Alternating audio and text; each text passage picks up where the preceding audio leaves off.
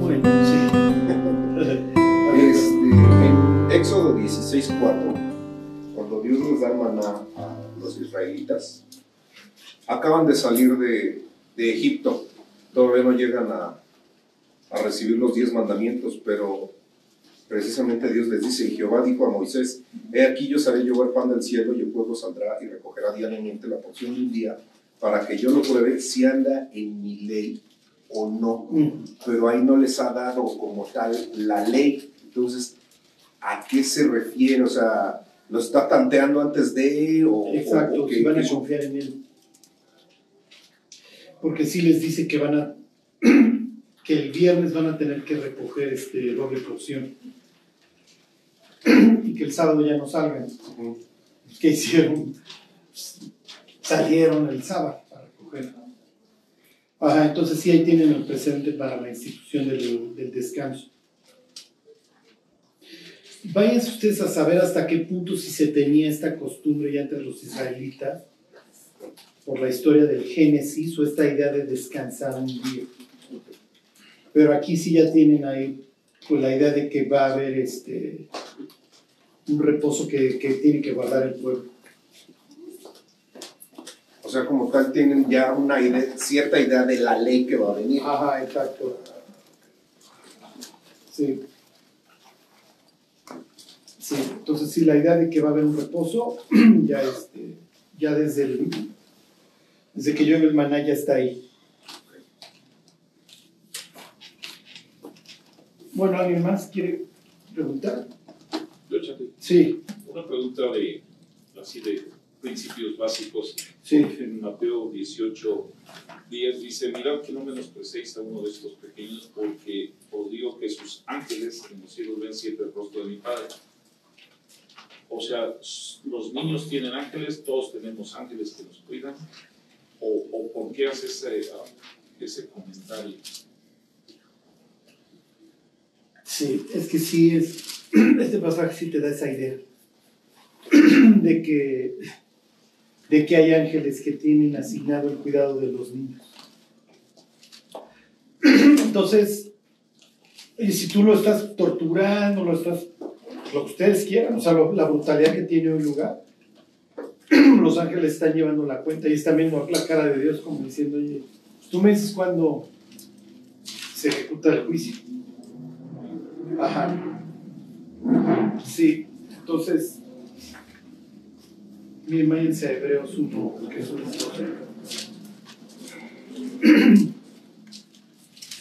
Entonces sí tendrían esta idea de, de que al creyente y al niño tiene asignado ángel. El incrédulo, ¿no? No, no, no, no. Es 14, es 1.14. Ahí está.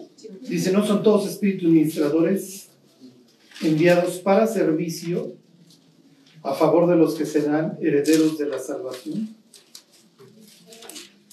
Ahí tienen a los ángeles como espíritus ministradores este, a favor de los, los que van a heredar la salvación.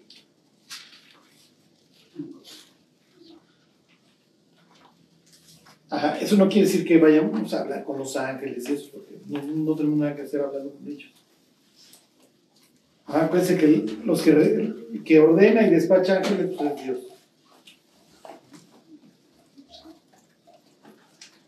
Ok. Bueno, ¿alguien más? ¿No? Vida. Sí. ¿Por qué la Biblia ya no menciona los hijos, por ejemplo, de Pablo, de Juan, de Mateo?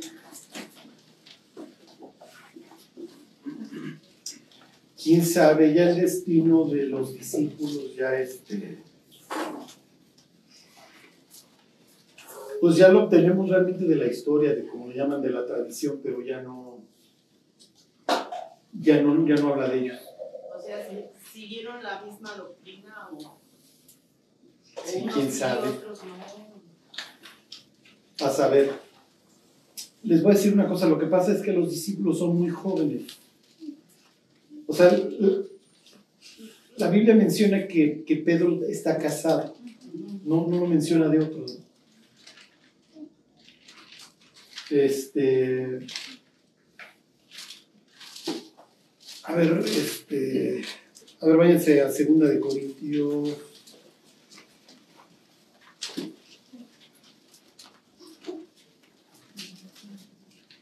Ahorita les digo que este. Aquí van a tener esta mención. eh,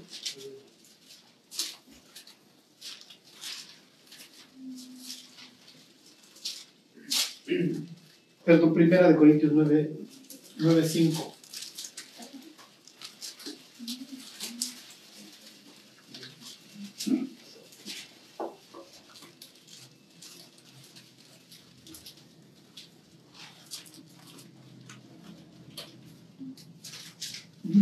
A saber qué tanto. Pues si eres dice, apóstol de Cristo, apóstol enviado, la palabra quiere decir apóstol. ¿Qué tanto te vas a casar si vas a andar de un lado para otro? ¿no? Aquí este pasaje sí te da la idea de que varios o todos están casados. Dice, no tenemos derecho, está, Pablo está quejando que los corintios lo alucinan. ¿no? Y entonces, no, no está quejando, los, los está regañando. Dice, no tenemos derecho de traer con nosotros una hermana por mujer, como también los otros apóstoles y los hermanos del Señor. Entonces aquí está implicando que Judas y Santiago también están casados. Y el propio Pedro, ¿no? Que Pedro nos queda claro, porque eso ya lo traemos desde los evangelios. Este. Entonces. Porque Pablo le está diciendo, oigan, yo he dejado todo por ustedes.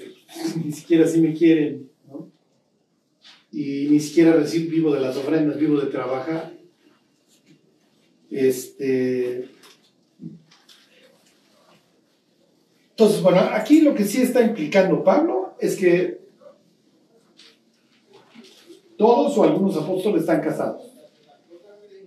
Traen a, a una hermana por mujer. Este. Ya no pasa a ver qué pasó, si tuvieron no tuvieron hijos, etc. ¿Qué, ¿Qué hicieron los hijos? Porque, por ejemplo, de Juan se menciona mucho a sus discípulos, ¿no? Policarpio, y no me acuerdo. No me acuerdo qué otro. Este. No, a sus hijos. Pasa a ver.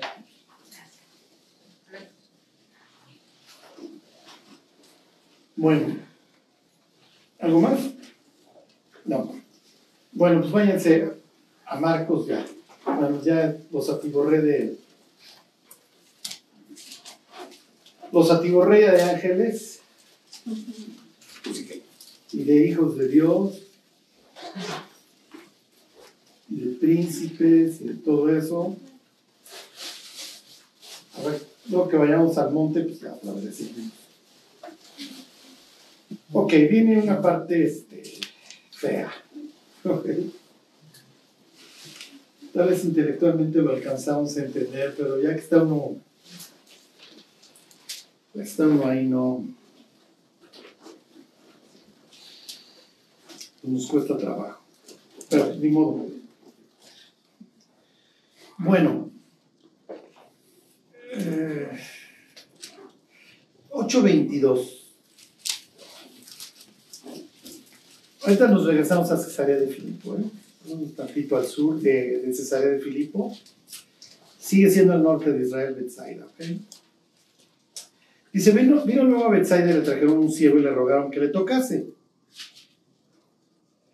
Entonces tomando la mano del ciego le sacó fuera de la aldea y escupiendo en sus ojos le puso las manos encima y le preguntó si veía algo. Esto ya lo vimos, ¿se acuerdan? Él mirando dijo, veo a los hombres como árboles, pero los veo que andan. O sea, ya empiezo, ya veo objetos, pero veo borroso. O sea, no veo con claridad. Ok. Luego le puso otra vez las manos sobre los ojos y le hizo que mirase. Y fue restablecido y vio de lejos y claramente a todos. Ok, ya, ya me quedó claro. Que ya, ya veo bien. Ok, y lo envió a su casa diciendo no entres en la aldea ni lo digas a nadie en la aldea. Este, lo que pasa es que va a ser difícil que este tipo, aunque no diga nada, se esconda porque Cuando la gente lo vea, que se te acerca y se te queda bien, pues, ¿qué te pasó? ¿No? Ya le va a poder decir al vecino, oye, sabía que eras medio feo cuando te tocaba la cara, pero veo que eres horrible, mi cuate. ya veo, ya veo, tengo visión 2020. Les voy a repetir algo que les he venido diciendo. Marcos tiene un gran estilo y va construyendo su historia poco a poco. Acuérdense que todos los autores bíblicos, todos tienen un propósito, todos tienen una agenda. ¿Ok? Cualquier persona que se siente a escribir un libro pues, quiere transmitir algo, ¿no? Tiene una agenda. Puede ser buena o mala, pero pues, tiene un propósito.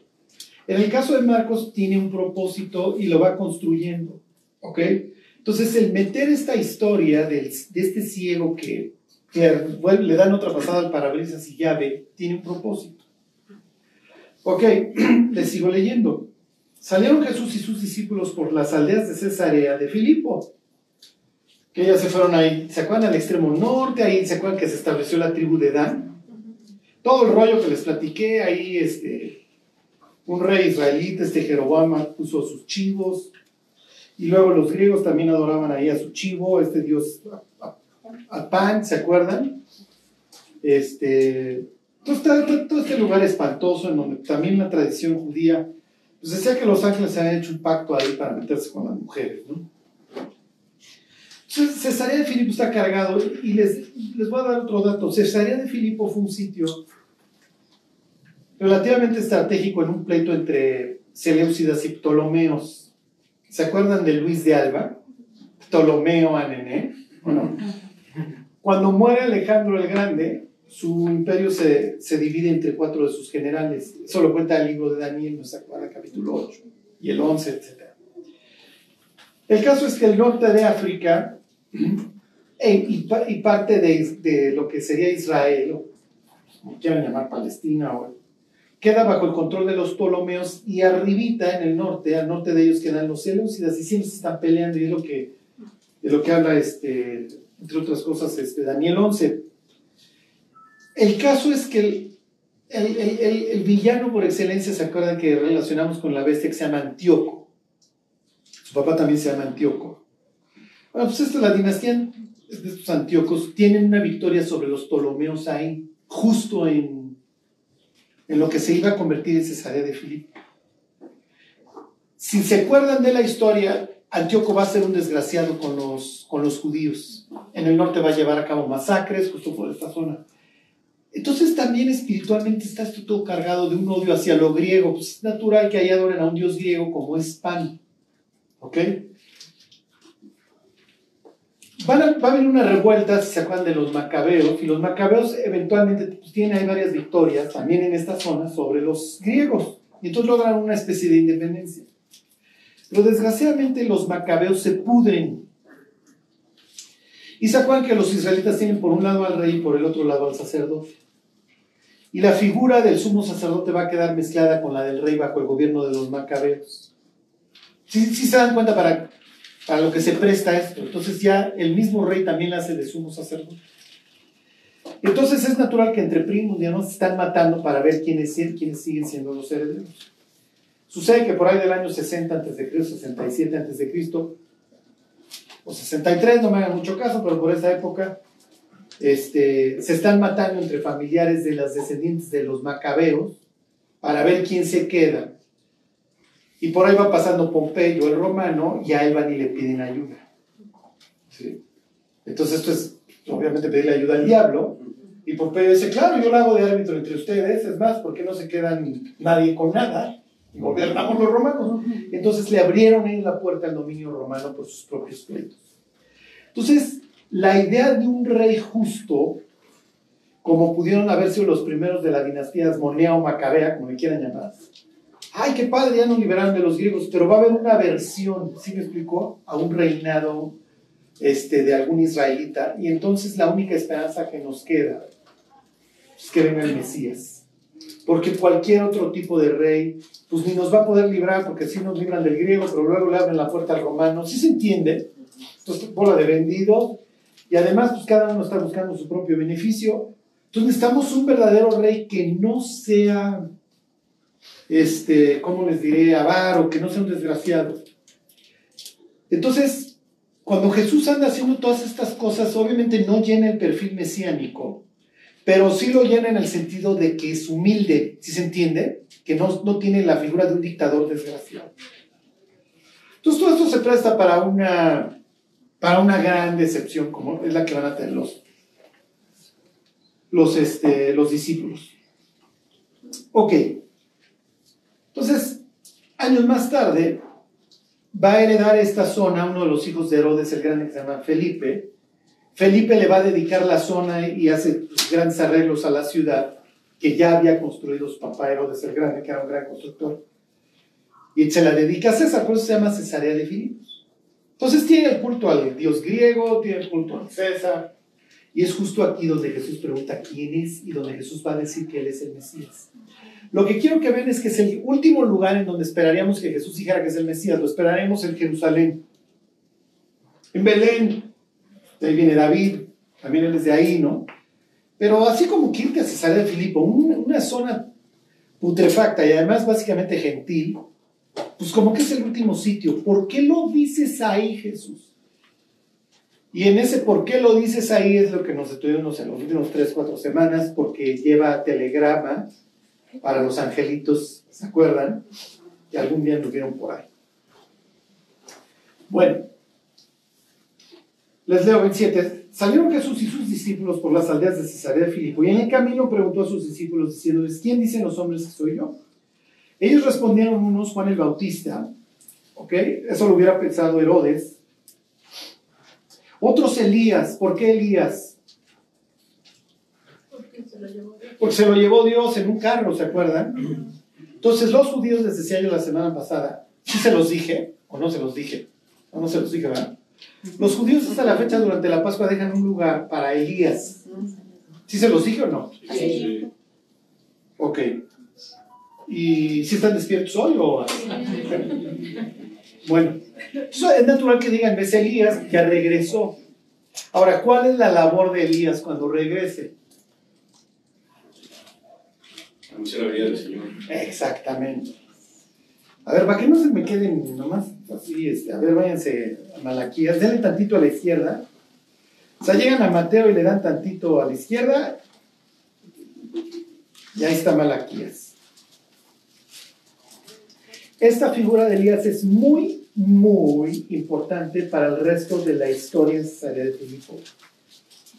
Porque Elías va a aparecer tres veces en esta historia. Ahorita, luego va a aparecer en el monte, y luego le van a preguntar a Jesús que por qué dice la Biblia que Elías tenía que venir antes del Mesías.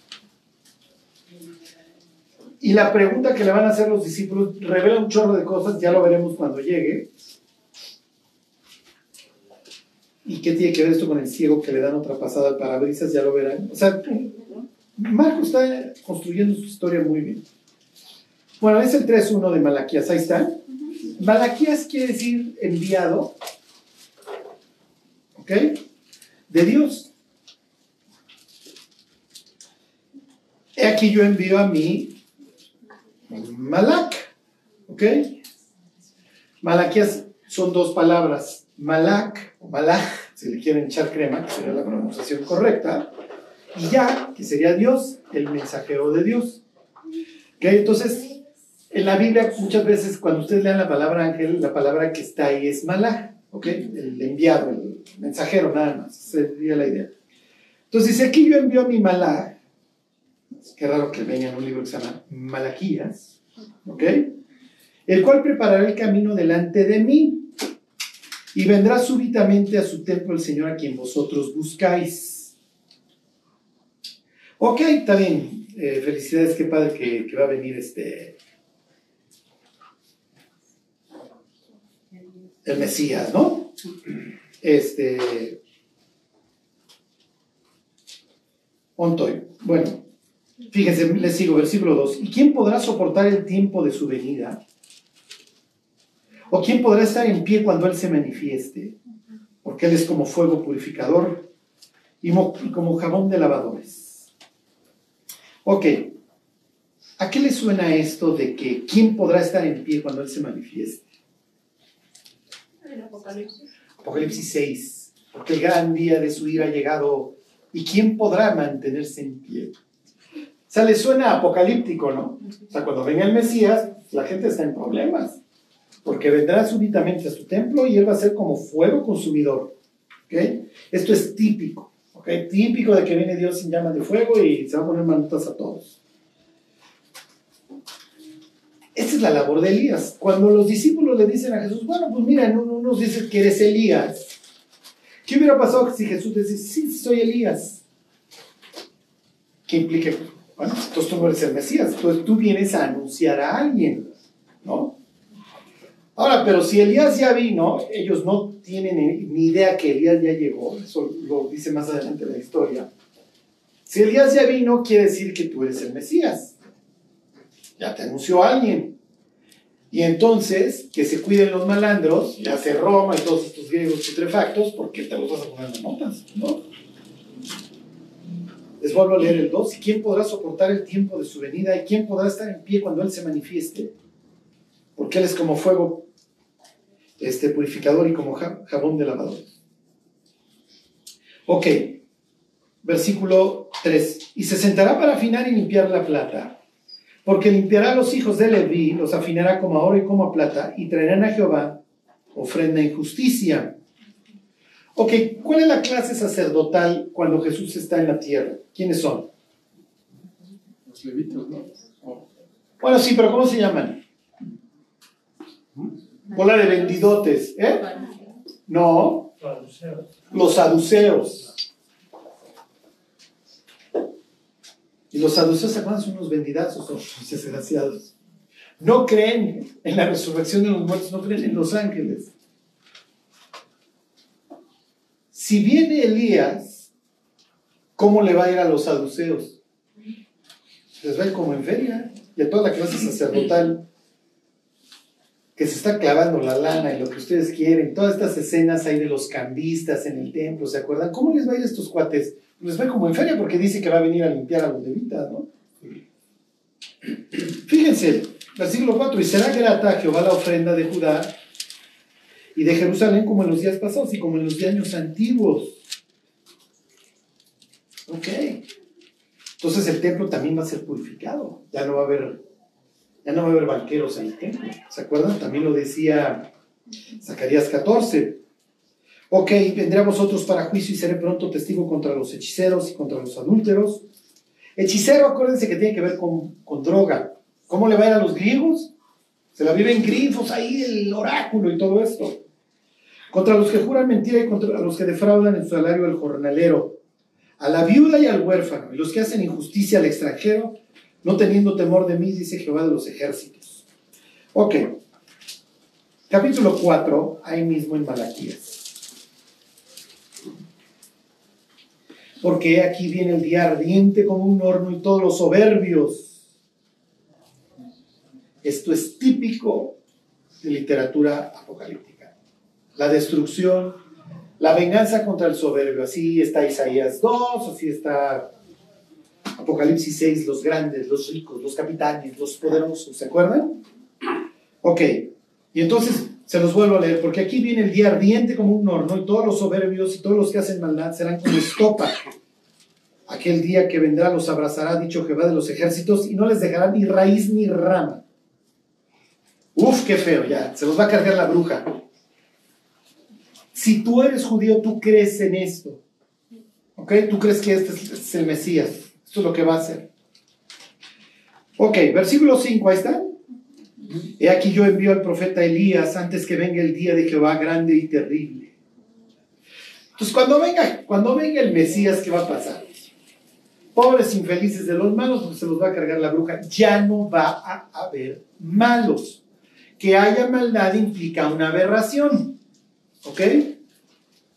Implica caos, implica desorden. Entonces, cuando la Biblia habla del orden, implica que los impíos están fuera, están excluidos, se, mantienen en el exilio. ¿Sí se entiende?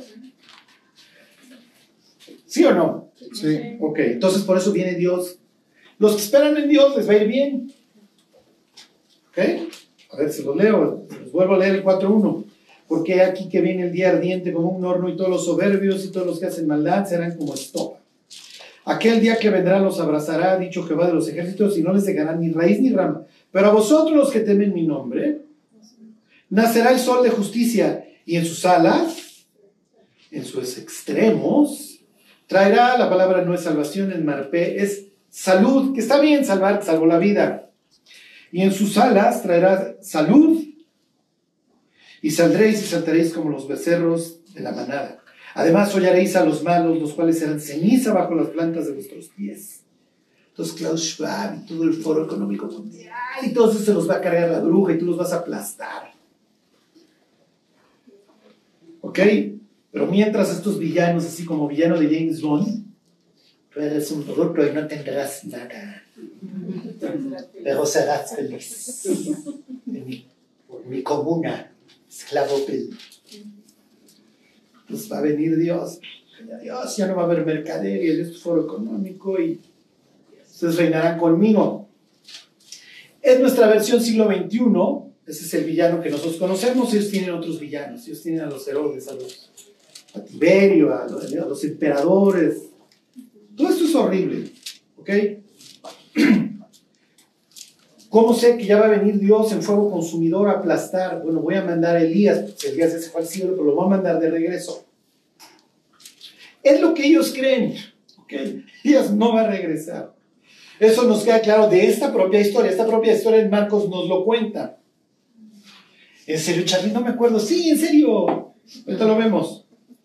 Ok, me brinco al 5. He aquí Dios envió al profeta Elías antes que venga el día de Jehová grande y terrible.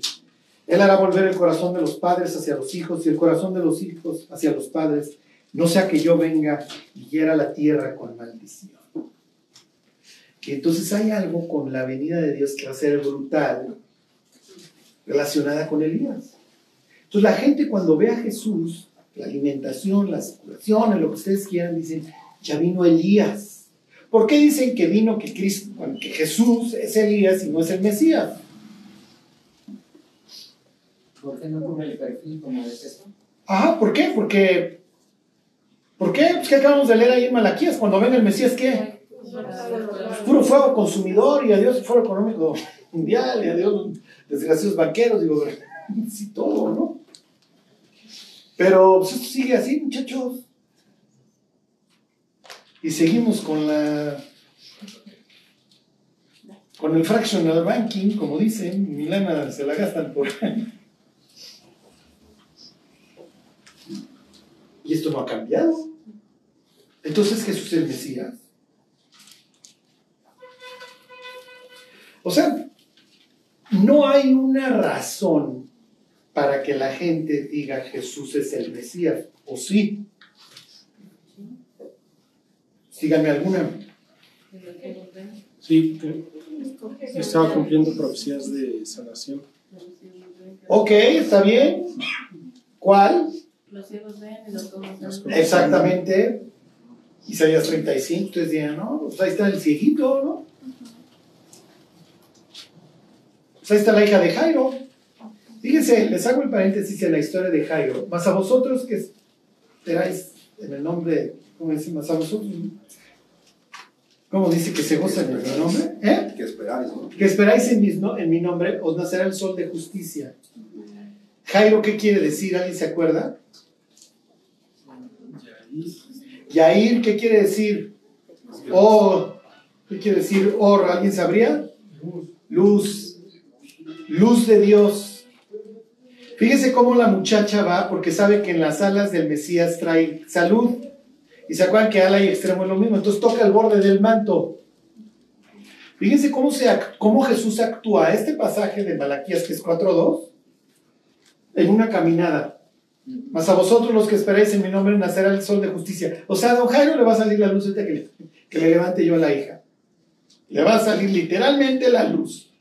Y a esta chava va a encontrar en las alas del Mesías. Entonces, tanto Jairo como la mujer con flujo de sangre dirán, pues sí es el Mesías, es el de Malaquías 4.2. De Miqueas igual, en 5.2, ¿Qué dice Miqueas? Que iba a nacer de Belén el... Que nació en Belén, está bien, está bien, más o menos, ¿no? Bueno, pues es un churro que naciste en Belén, ¿no? Eso te lo da. Cuando convierte el agua en vino, ¿qué está implicando que convierta Jesús el agua en vino? ¿Que ya invité la borrachera, muchachos? Los montes van a destilar mosto, ¿se acuerdan? Entonces, cada uno va a vivir debajo de su vid y debajo de su higuera, y entonces hay abundancia de todo. Y si viene el Mesías, es natural que se llenen los pinajones estos de, de vino. Ya. Es una boda constante, ¿no? Y además acuérdense que cuando venga el Mesías hay, hay banquete. Hay gran banquete. Entonces es natural que si eres el Mesías, pasas por un banquete, chorrear abundancia. Ok, está bien. Pero a mí llega el soldado romano y me dice el 35%, ¿eh? O el 50% de impuesto sobre la renta. Dijo, ahorita son las anuales. Hijo, qué coraje da. Miren, la Biblia dice que paguemos el impuesto y que no larguemos de jamón, pero cómo da coraje. Porque sabes que va a para el auto de lujo del gobernante. Y el gobernante diría, pues, maestro, pues no chambeo para el bien del pueblo, la neta. Si no, pues sería yo bombero. O, no sé, o cartero, o alguna otra cosa. Eso es lo que nos da coraje. Pero bueno, ya acabé de quejarme, ya escupí mi veneno, mi amargura. Bueno, vamos a continuar con esto mismo. Ok. ¿Quiénes dicen los hombres que soy? Pues mira, unos dicen que eres Juan el Bautista que resucitó. Está bien, es historiadores. Otros dicen que eres Elías. Cuando le dice a alguno de los discípulos, no, pues unos dicen que eres Elías, ¿qué cree que está haciendo el discípulo en cuestión? ¿Eh? ¿Qué cree que está haciendo? Dudando. Claro, lo está sondeando. No, pues unos dicen que Elías, ¿eh? Yo no quiero decir nada, yo para nada. Pero, pero, yo, pero vino a abril y pagué mi anual, entonces, pues la neta, pues así como que el fuego consumidor y que los malos debajo de mis pies, pues tampoco, ¿eh? Tampoco. O sea, yo sigo viendo las, las insignias romanas por todos lados. El norte de Israel es famoso porque por ahí pasa la vía Maris, el camino del mar, y pues por ahí hay aduanas. Es natural que te encuentres ahí términos como legión, aduanas, centurión. Pero pues, la gente está cobrando. Publicano, banco de tributos.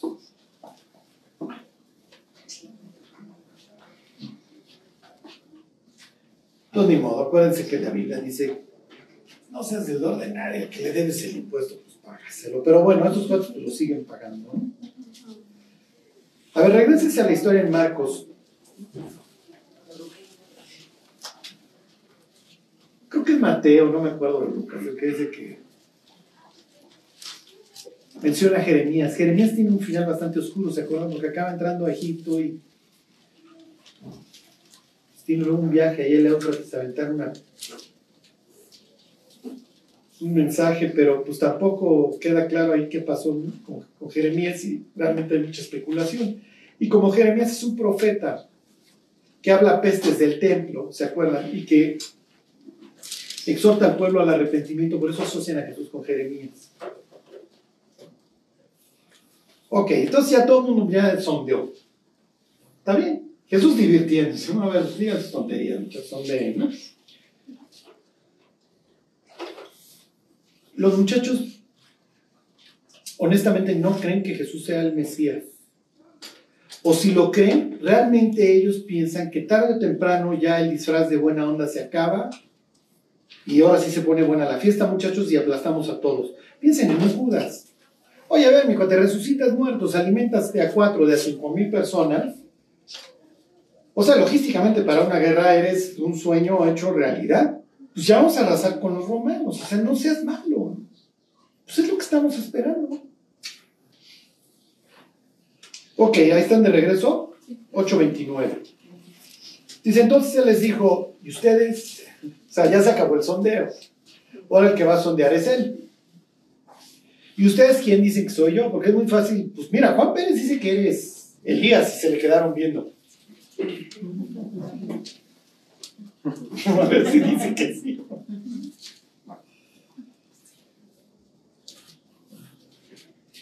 Ellos no creen que Juan el Bautista sea Elías. En esta misma historia le preguntan, oye, ¿por qué la Biblia dice entonces que tiene que venir Elías? ¿Dónde está Elías, no? O sea, no ha venido Elías. No, no, no hubo quien te anunciara qué onda. Bueno, entonces, él les dijo, ¿y vosotros quién decís que soy yo? Respondiendo, Pedro le dijo, tú eres el Mesías. Ok. Pero él mandó que no dijesen esto de él a ninguno. Que vamos a continuar con la secrecía. ¿Se acuerdan? A los de adentro les enseño todas las cosas, a los de afuera nada. Entonces, ¿cómo son los de adentro? Y explícanos la parábola del sembrador, ¿no? Y explícanos esto y explícanos aquello. Bueno, ustedes aquí adentro, ¿no? Para los que están fuera por parábolas, cuentito y a ver si la cachan. Sí soy el Mesías. Está bien. Viene toda esta declaración, sí, tú eres el Mesías, oye, bienaventurado eres Pedro, porque no te lo reveló carne ni sangre, sino mi Padre que está en los cielos. Entonces te voy a dar las llaves del reino, no se las da solamente a Pedro, les dice a ver a todos. Eh, si sobre esta piedra edificaré mi iglesia, les les decía yo la semana pasada, y no me entero mucho en esto que Jesús pudo haber utilizado la palabra peña. Bueno, no Jesús aquí, este, el traductor. Porque es la misma palabra que encuentras para peña en la Septuaginta, la que encuentras en el Evangelio de Mateo. Sí se entiende. Sobre esta piedra, esa palabra Petros también la utiliza los salmos, cuando traducen la Biblia al griego, para peña. Esta idea de esta montaña, ¿se acuerdan? Donde están todos estos nichos. Una vez se quejaba una persona y decía, refiriéndose a mí, ah, este tipo, no, parece entonces que no puedes entender la Biblia si no estás viendo la imagen. Pues sí, mi cote, si no estás parado donde ellos están en Cesarea de Filipo, cuando Jesús se refiere a una peña, a una piedra, pues si no la estás viendo no tienes la más remota idea de lo que está hablando. Pero es a veces ganas de no hacer la tarea y cuando la Biblia habla de un asirio, bueno, pues hay que ver quiénes eran los asirios, porque nos perdemos de mucho. Cuando la Biblia habla de la Odisea, bueno, pues vete a un mapa a ver, porque les dice que son un vomitivo, ¿no? Algo tiene que ver con la zona. No me detengo mucho, lo único que quiero que vean es que Jesús es la primera vez que a estos les dice, a ver, soy el Mesías. Ya, ¿quién dicen que soy? No, pues uno tiene que Juan Pérez, felicidades, soy el Mesías. Ok. Entonces caímos en blandito, ¿están de acuerdo? Porque si este es el bueno, somos doce, a ver, este, Hacienda, Gobernación, Relaciones Exteriores, rebroto futurismo, este vas de embajador. Pero todos tenemos hueso, muchachos. Y ahora sí que se agarren todo el mundo porque en cualquier instante fuera los lentes de Clark Kent y ahí viene Superman y ahora sí que se agarren todos. ¿eh? Ya. No more Mr. Nice Guy. Se acabó la buena onda, ¿eh, muchachos. Ahora sí agárrense.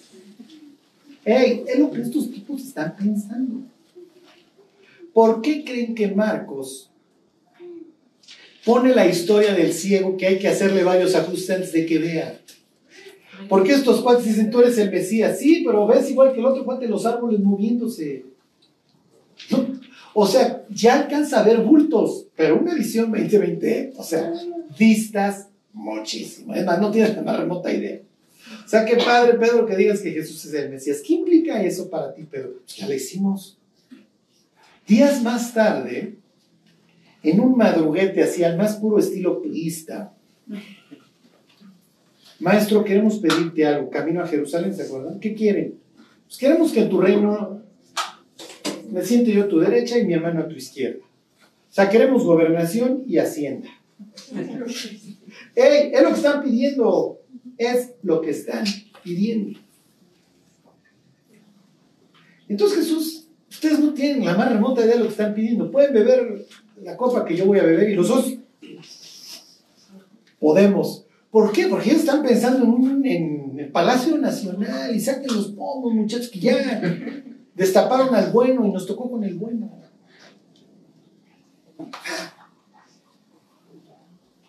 Esta historia es la peste de los discípulos. ¿eh? hasta cierto punto también porque ellos dirían, sí, mi cuate, pero tú conoces las profecías mesiánicas. Y no nadie estábamos, ni tú, Carlos, hubieras estado esperando un cuate sufriendo. ¿eh? Oye, pero es que está el Mesías sufriente del libro de Isaías, este, ¿te acuerdan? Isaías 42, 49 y 53. El siervo sufriente que quieras, pero yo no estoy pensando en que el Mesías es el siervo sufriente, no vengo al caso pensándolo. Es más, pienso que soy yo.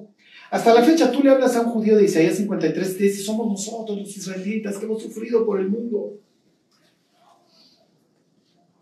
Porque la otra opción es que David pierde con Goliat, que a Moisés lo mata Faraón. No, no, o sea, espérate. A los elegidos de Dios no los matan los malos. O sea, el Mesías no lo mata el malo. No, no, no, no acaba en una cruz. La próxima semana les voy a traer unas, unas citas de la cruz horribles. Horribles, horribles.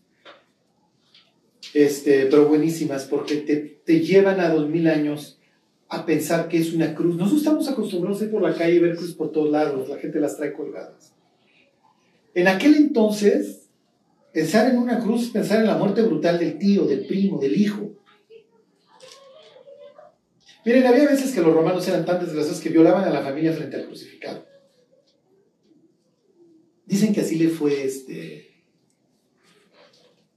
Estaba en Cesarea de Filipo, digo en Cesarea Marítima, ¿cómo se llamaba este? No me acuerdo, al Felipe.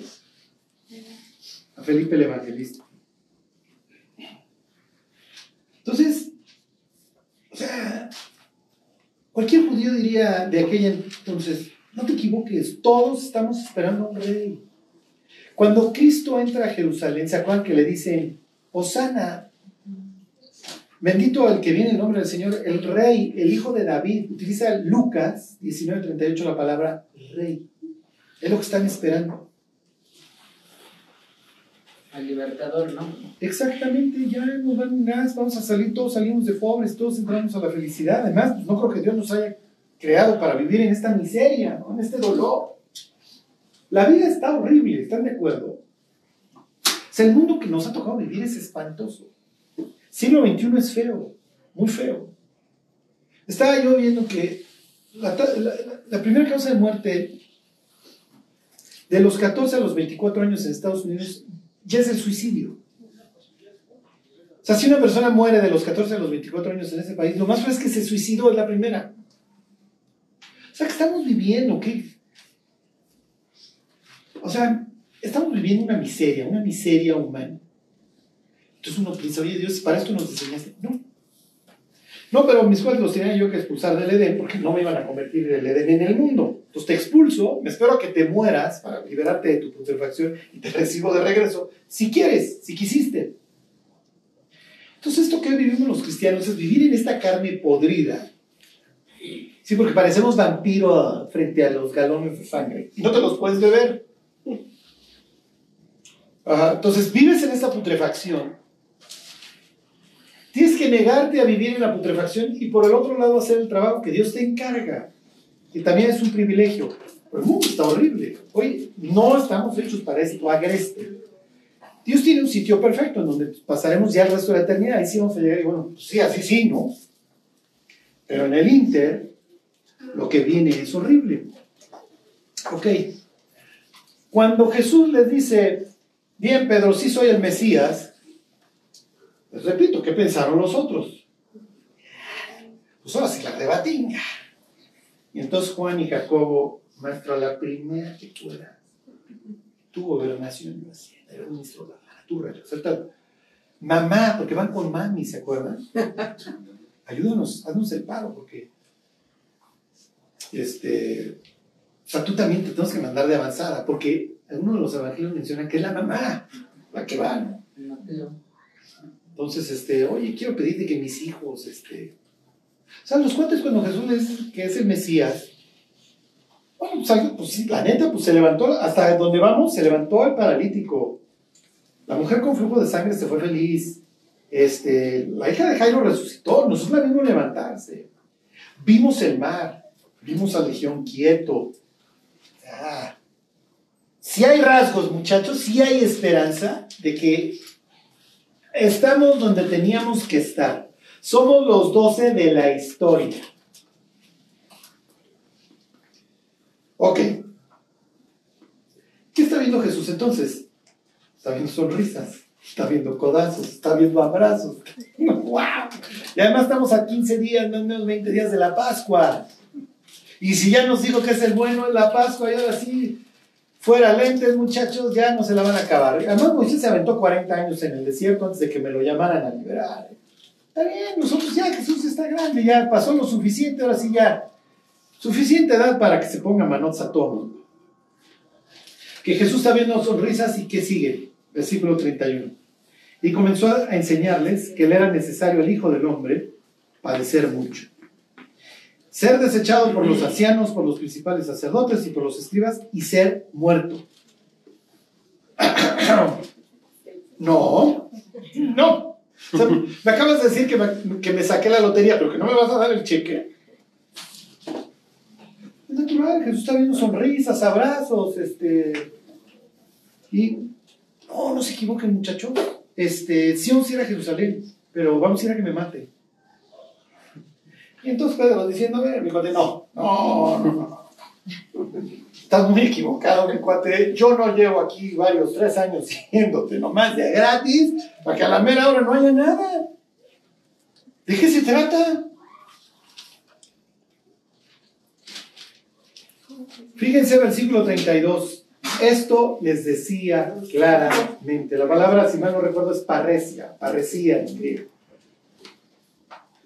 O sea, le está hablando, a ver, mis cuates, así es. Te estoy diciendo la neta.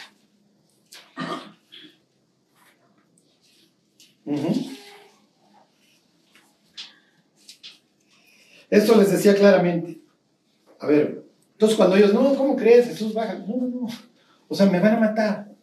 Este es mi destino. Nací para morir. No, no, no, no vine a reinar, mis cuates, no. Pero ¿cómo? Luego Jesús los va a regañar y les va a decir, así era necesario que el Cristo padeciese y que resucitase el tercer día y que se predicase el arrepentimiento en su nombre a todas las naciones. ¿Dónde dice Jesús? Y ahí sí obviamente se dan las referencias al siervo sufriente.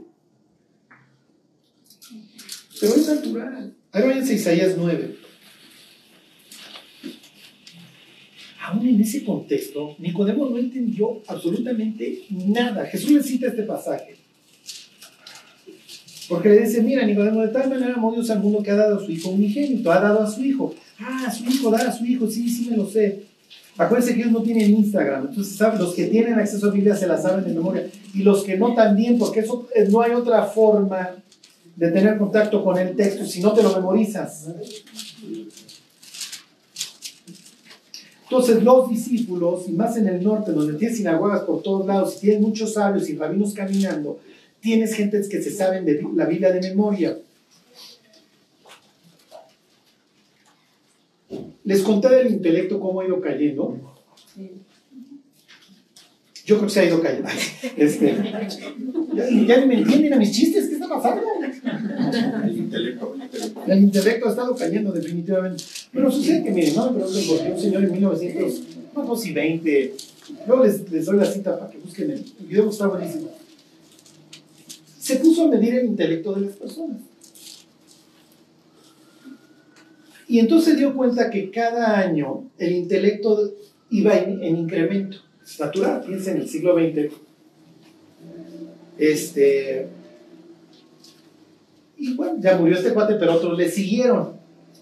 En 1984 alcanzamos el cenit. Y de ahí, miren, si hoy pierdo mi teléfono, yo no le pudiera llamar a mi hijo. No me sé su teléfono. Este, no sé consultar un mapa. Me habla una gachupina, da vuelta a la derecha en ter- 60.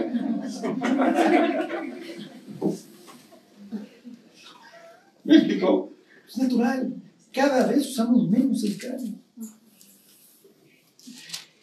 Y si paso todo el día haciendo esto, bueno, mi cerebro se está calcinando, o sea, no me va a quedar cráneo. ¿ah? Si estoy así todo el día, lo único que voy a experimentar es frustración viendo a los demás pasándolas súper bien. Además, toman la foto y siguen chillando, o sea, tampoco crean que el de la foto está feliz. Nuestro cráneo se está deformando. Por eso a veces no entendemos cómo estos tipos sabían la Biblia. Y ellos decían, pues muy fácil, la leías varias veces, te la vas quedando, te la, te la vas memorizando.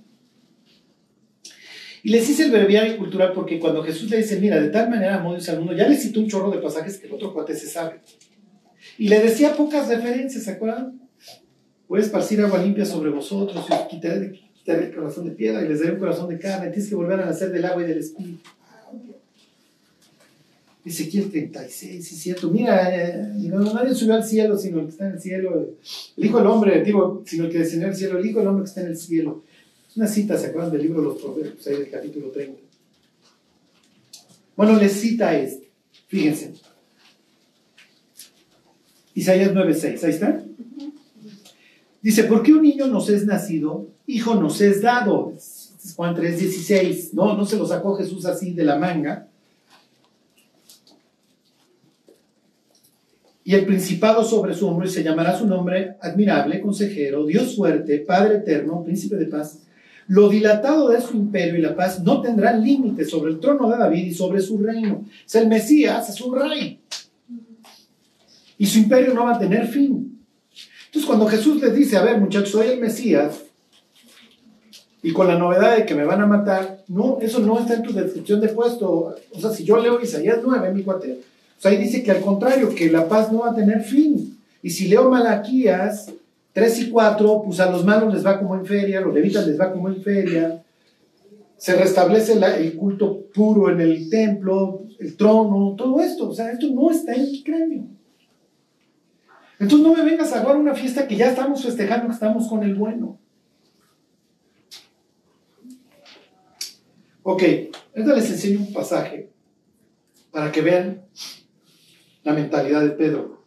Ok, regresense a la historia ahí en Marcos y miren, así nos pudiéramos seguir este, con los pasajes mesiánicos, ¿no?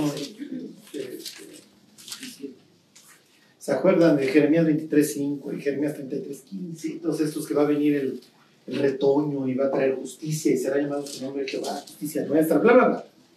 Ok, todos son siempre gana el Mesías.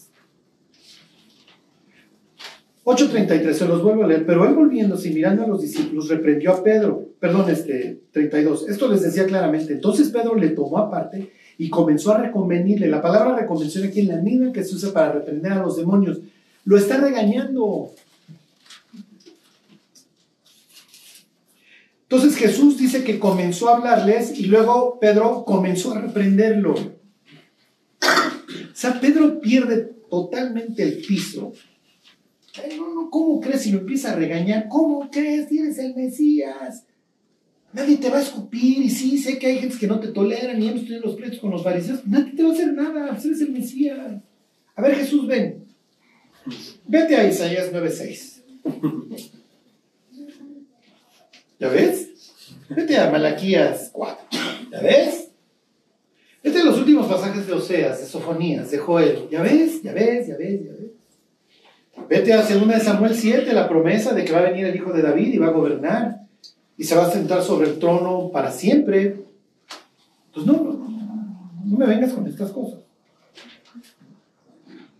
Versículo 33, pero él volviéndose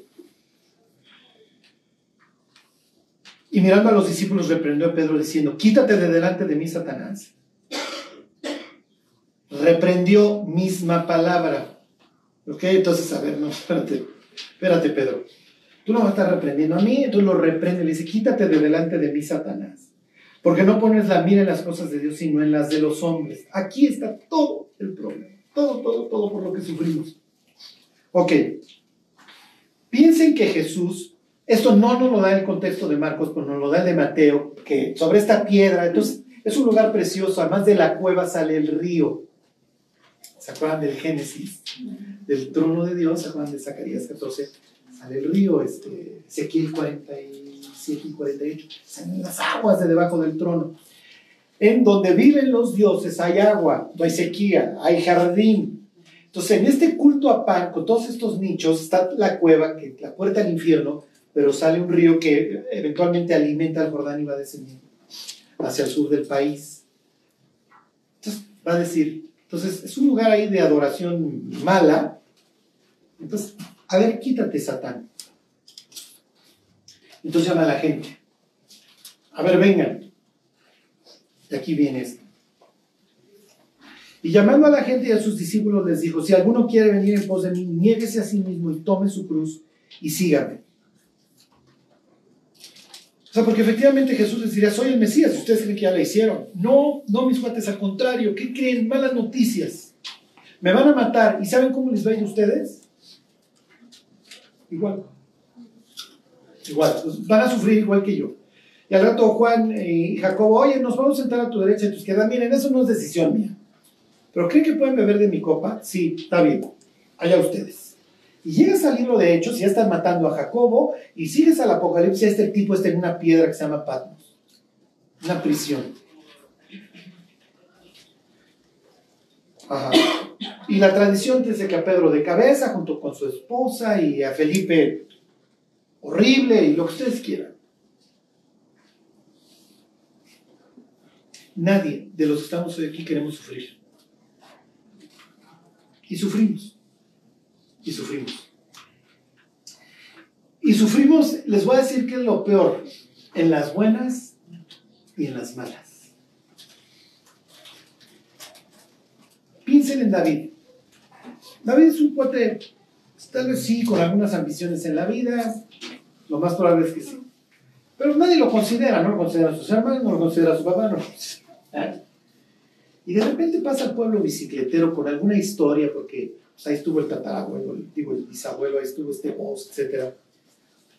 Pasa una persona importante, ¿ok? Que es Samuel. Y entonces Samuel dice, oigan, ¿qué creen? Pues, este, pues aquí de Belén, de esta aldea, pues va a salir el rey. Saúl está haciendo puros osos. A ver, enséñame a tus hijos. Entonces pasa el primero, ¿no? Entonces, no, no mires a su parecer, ni de su estatura, yo lo desecho. Yo no miro lo que mira el hombre, porque el hombre mira lo que está delante de sus ojos, yo veo el corazón. Segundo, el tercero, no, pues no, no es ninguno de estos, mi cuerpo. Y el papá, pues me queda uno, pero pues, la neta no creo que sea ese. Y ahí entra el chino este, imagínense lo pecoso, es el bueno. Y entonces viene la guerra con los filisteos, van a la guerra los hermanos mayores y le dice el papá, vete a ver cómo están tus hermanos. Se van, trae prendas, o sea, esto tráeme algo de ellos porque quiero saber que están vivos. Y cuando llega el cuate, el hermano, ay, eres un desgraciado, más bien es de chismoso, pero tú porque no te rifas, que quién sabe qué. Cuando, para esto David ya era músico en el palacio. Entonces, cuando le dicen a David, oye, vas al palacio, pues empezaré de músico, pues por algo se empieza. Yo creo que yo voy a ser el rey de Israel, porque le creo al tipo este cuando me envió. Y luego voy a la guerra y me rifo contra Goliat, arriesgo todo, arriesgo la vida por mi pueblo. Salgo triunfante.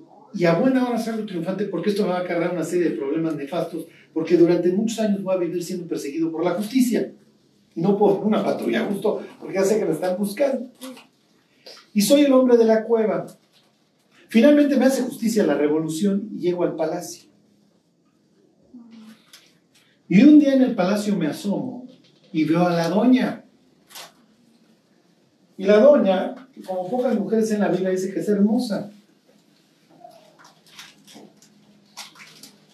Y tengo todo para desgraciar mi vida, la de mi familia, la de un buen amigo, y la de la propia muchacha. ¿eh?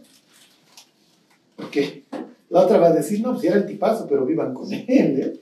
Y el día de mañana, ser parte de la ley no es bonito porque te quieren matar. Y si Adonías hubiera llegado al trono, y entonces el tipo le está yendo bien, ya no es David el de, la cueva, ahora es David del palacio. Y David tiene esta imagen y dice, a ver, tengo de dos. Entonces pregunta, ¿no? Oigan, ¿quién es? Es Betsabé, la mujer de Urias. ¿Se acuerdan? Tal cual dice ahí segunda de Samuel 11, la esposa de Urias. ¿Sí te acuerdas de Urias? El tipo que está rifando por ti. En una guerra en donde tú deberías estar ahorita, David. Sí. Si la mando a llamar y tengo todas estas cumplo los fuegos artificiales con ella, pues voy a cometer mucho daño. Sí, pero si digo, a ver, alístenme el caballo que me fui al norte, me voy a la guerra, voy a sufrir. Voy a morir. Sí, David, vas a morir. Ya saben que camino toma David y todo el sufrimiento que le trae. va a sufrir más el del palacio que el de la cueva.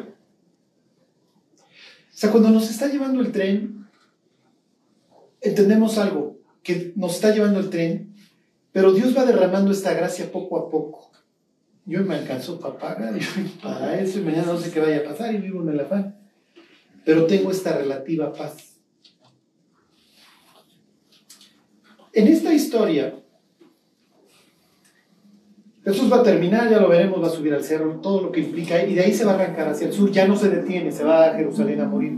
Y en el camino se va encontrando ciertos caracteres, algunos dispuestos a dejarlo todo, otros dispuestos a no dejar nada. En el camino Jesús se va a encontrar a un rico, ¿se acuerdan? Entonces le dice al rico, después de toda la discusión que tiene que ver con los mandamientos, bla, bla, bla, vende todo lo que tienes, dalo a los pobres y sigue. Lo que quiero que vean es que la expectativa mesiánica es una, la realidad es otra. Cuando nos convertimos, venimos a Cristo y voy a ser feliz. Ya me convertí, además dormí anoche padrísimo, tengo paz. Además ya empiezo a entender esto de la Biblia y voy los más y me gusta y estoy aprendiendo muchísimo. Y ya le hablé a alguien de Cristo y se convirtió y estoy feliz. Pero cuando vienen los reveses, cuando viene el sufrimiento, es como, oye Dios, yo no tenía esta expectativa, ¿eh? Yo no sabía que esto incluía en las letras chiquitas sufrir. Sí, vas a sufrir. Todos los cristianos vamos a sufrir. Entonces Jesús, a ver, vengan. Que les quede clara una cosa, mis cuates. El que me quiera seguir va a tener que llevar una cruz. Va a tener que morir a sus deseos. Háganle como quieran. Esto va a implicar a perdonar a personas que fueron malas contigo, a doler, esto va a implicar tal vez vivir un matrimonio en donde no eres feliz. ¿Y qué te va a decir Pedro? Divórciate, realízate. Aquel Pedro, ¿eh? Tienes derecho a ser feliz. Y Pedro, después de la cruz, diría, ¿cómo cuánto mides? Lo llévala. Lleva la cruz y cárgala con honra, mi cuate y gózala, porque tú la mantienes. ¿Cuál es el problema del cristianismo hoy en día? Que ya compramos la mentira del mundo de que no vas a sufrir. Pero el mundo está sufriendo.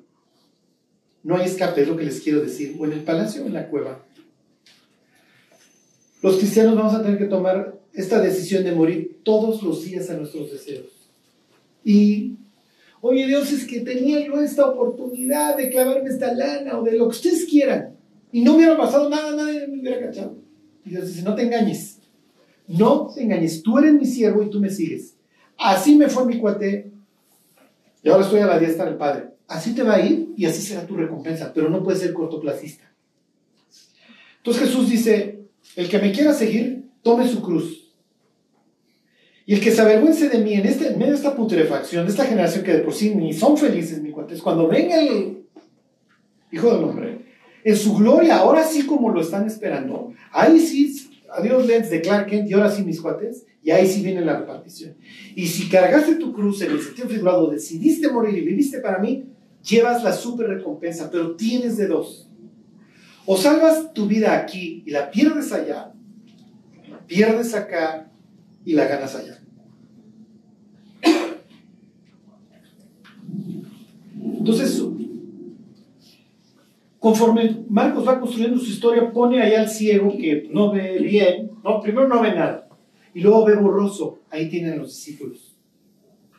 Tú eres el Mesías. Sí, pero ¿qué concepto tienes del Mesías? Pues veo los hombres como árboles, pero no veo bien. Y luego va a venir en la cruz, la pasada así horrible, y ahora sí, visión 2020, Váyanse a Hechos 5.31 y ahí terminamos. Apenas estar a punto de poner una de aquellas, de, de latiguearlo, de azotarlo. ¿Qué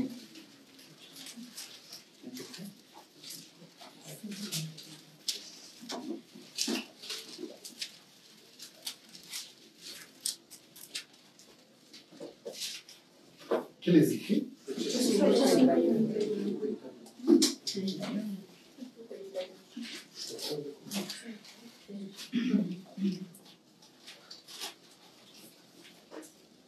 A ver, se lo leo desde el 30. Está hablando el propio Pedro, ¿no? El Dios de nuestros padres levantó a Jesús, a quien vosotros matasteis colgándole en un madero. Pudiera decir Pedro, fue sorpresa para todos. No lo que esperábamos. ¿Ok? Cuando estábamos allá en Hermón. Pero bueno, a este, versículo 31, Dios ha exaltado con su diestra por príncipe y salvador. Efectivamente lo es, diría Pedro. ¿Para qué? Para dar a Israel no hacienda, no gobernación. Para darle a Israel lo que realmente necesita, arrepentimiento y perdón de pecados. Ahí ya tienen a un tipo que ve 20-20. Miren, mis cuates, el Mesías no vino para darnos una vida bonita. Vino para librarnos del infierno, para empezar. Para abrir boca. Así o más claro. Vino a darnos dos cosas. ¿Qué? ¿Lana y salud? No, no. Chance de arrepentirte y perdonarte. ¿Cómo ves? Mm, ok, bueno, está bien. Y serio, esa es la respuesta. Tienes la oportunidad de reconciliarte con Dios, de iniciar una nueva vida y después irte al cielo y vivir en un sitio perfecto, ahora sí para siempre, ya sin una sola preocupación, sin una sola enfermedad, sin. La vida como debió de haber sido. Y además, ser perfectos. No es lo que están esperando los muchachos. Ahí, propio capítulo 5 de Hechos, los azotan y van a salir con gozo por haber sido dignos de recibir afrenta por el nombre, así dice tal cual, por el nombre de Dios. Porque consideran a Jesús Dios. Son otros tipos, dispuestos ahora sí a darlo todo, a morir. Hoy, ¿qué les puedo decir? Los cimientos del cielo tienen sus nombres, ¿se acuerdan? Nuestra historia se está escribiendo hoy. Hoy se está escribiendo lo que vamos a recibir allá en el cielo, hoy. Y hoy en la noche, mañana en la mañana, todos los días es tomar una decisión. ¿Qué hago, Dios? Tengo esto. Puedo perder mi vida. Puedo irme para acá. O puedo sufrir, mantener, morir a mis deseos, a lo que yo quiero y hacer lo que sé que tengo que hacer, que es lo que me va a traer la recompensa grande. Y todo se resume en una sola palabra. ¿En qué creen?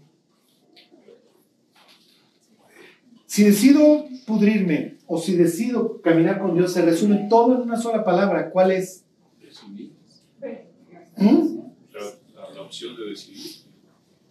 Fe. Fe. Porque no veo. No veo.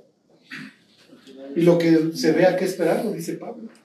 Pero lo que no vemos, con paciencia lo esperamos. Cada decisión a favor de Cristo, ya dejo esto, dejo aquello, es una decisión que tomamos porque creemos que cuando Cristo venga en su gloria nos va a recompensar. Eso es todo. Eso es lo que nos motiva, eso es lo que nos mueve. Y es una decisión que tomamos todos los días, como dijera Pablo, cada día muero. Sí, pero sucede que cuando el cristiano muere, encuentra qué? Gozo. Y vida. Salud. Encuentra vida. Si el grano de trigo no cae la tierra y muere, no lleva fruto, pero si muere, da fruto. Cuando nosotros morimos, producimos vida, porque el de al lado, oye, ¿qué onda contigo? ¿Qué crees? Y entonces vienen las conversiones. Cuando las iglesias están literalmente muriéndose, la gente está dejando sus deseos y, y está viviendo para Cristo, esto produce vida. Cuando, los cristianos nomás están viendo por sí mismos, les vale lo que quiera Dios, hay muerte. Bueno, nada más, miren, me acordé, cuando vez estaba yo ahí en un sitio muy popis en Estados Unidos, en Palo Alto, y había una iglesia que sé que se llamaba la Iglesia de Jesucristo de la Autorrealización. Es la iglesia que hubiera fundado Pedro en Hermón, ¿están de acuerdo? ¿Cómo te vas a hacer esto? Realízate, sé feliz. Seamos todos felices. Es la iglesia que esperarías encontrar en Palo Alto, California. Está la fábrica de Tesla y todo esto. Digo, ¿qué te va a decir ahí el pastor? Oye, mi marido, mi esposa es insufrible. Divórciate, realízate. Oye, pero Cristo no se autorrealizó. Pues él allá, allá, eh, Pero en el allá Él, toda la vida que, ha generado, aquí estamos. Bueno, pues vamos a orar y nos vamos. Dios te queremos pedir que tú nos des la fe, Señor, para, para ver más allá de lo que, que vemos con nuestros propios ojos, Señor. Que como dice tu palabra, nos, está, nos sostengamos como viendo al invisible, Señor. Guárdanos, Dios. Ayúdanos, Dios, a no deslumbrarnos con lo que este mundo ofrece. Ayúdanos, Dios, a fijar los ojos en Jesús, el autor y consumador de la fe, y a correr con paciencia la carrera que tenemos por delante, Dios. Gracias, Dios, por todo lo que nos has dado. Gracias por darnos vida, Dios, por habernos salvado, por habernos librado de, del infierno, Dios. Y Dios, que no seamos egoístas, que, que nos des la gracia y la fe para arrebatar a otros también de las llamas del fuego. Que así sea, Dios, te pedimos.